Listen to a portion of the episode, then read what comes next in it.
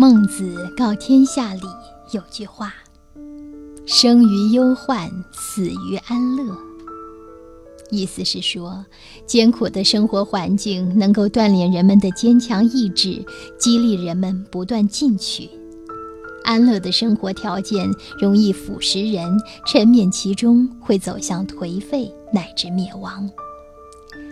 这是古往今来无数正反两方面经验中总结提炼出来的警示良言，是一部人才成败史、国家兴亡史所证明的客观规律。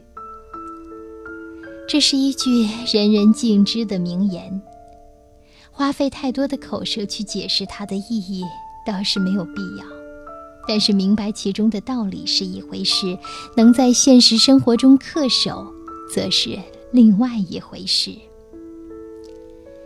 人往往总是在事情无法挽回的时候才知道后悔，总是在艰苦的环境中才知道奋进。忆苦思甜，也许只能起到表面的教育意义。所以，让人时刻有忧患之心，还不如让其置于紧张忧患的环境中。要让人奋斗，还不如时刻让他有压力。古语说得好：“保暖思淫欲，饥寒起盗心。”可见，人没有好坏之分，人性也没有善恶之别，其面临的局势对他的选择来说，起着至关重要的作用。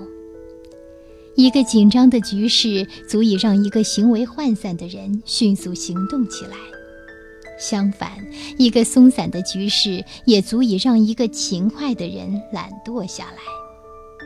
唐玄宗早期励精图治，不能不说是一个明君。到了后期，为什么就成了一个昏君呢？前后差别如此之大，让人很难相信这是同样一个人。其实很简单，面临的局势不同，其倾向性也就不同了。春秋时，吴越两国经常交战。一天，在吴越交界处河面的一艘船上，乘坐着十几个吴人和越人，双方谁也不搭理谁，气氛显得十分沉闷。船离开北岸后，向南岸驶去。刚到江心，突然天色骤变，刮起狂风，刹那间满天乌云，暴雨倾盆而下，汹涌的巨浪一个接着一个，两个吴国的娃娃吓得哇哇大哭，越国的一个老太太跌倒在船舱中，老艄公一面努力地把住船舵，一面高声招呼大家快进船舱。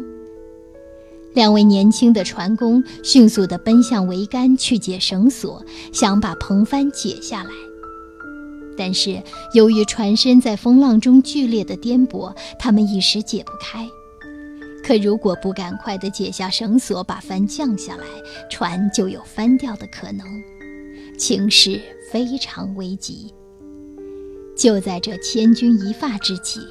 年轻的乘客，不管是吴人还是越人，都争先恐后地冲向桅杆，顶着狂风恶浪一起去解绳索。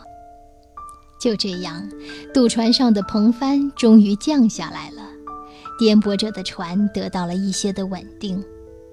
老艄公望着风雨同舟、共度危难的人们，感慨地说道。吴越两国如果能够永远和睦相处，该有多好呀！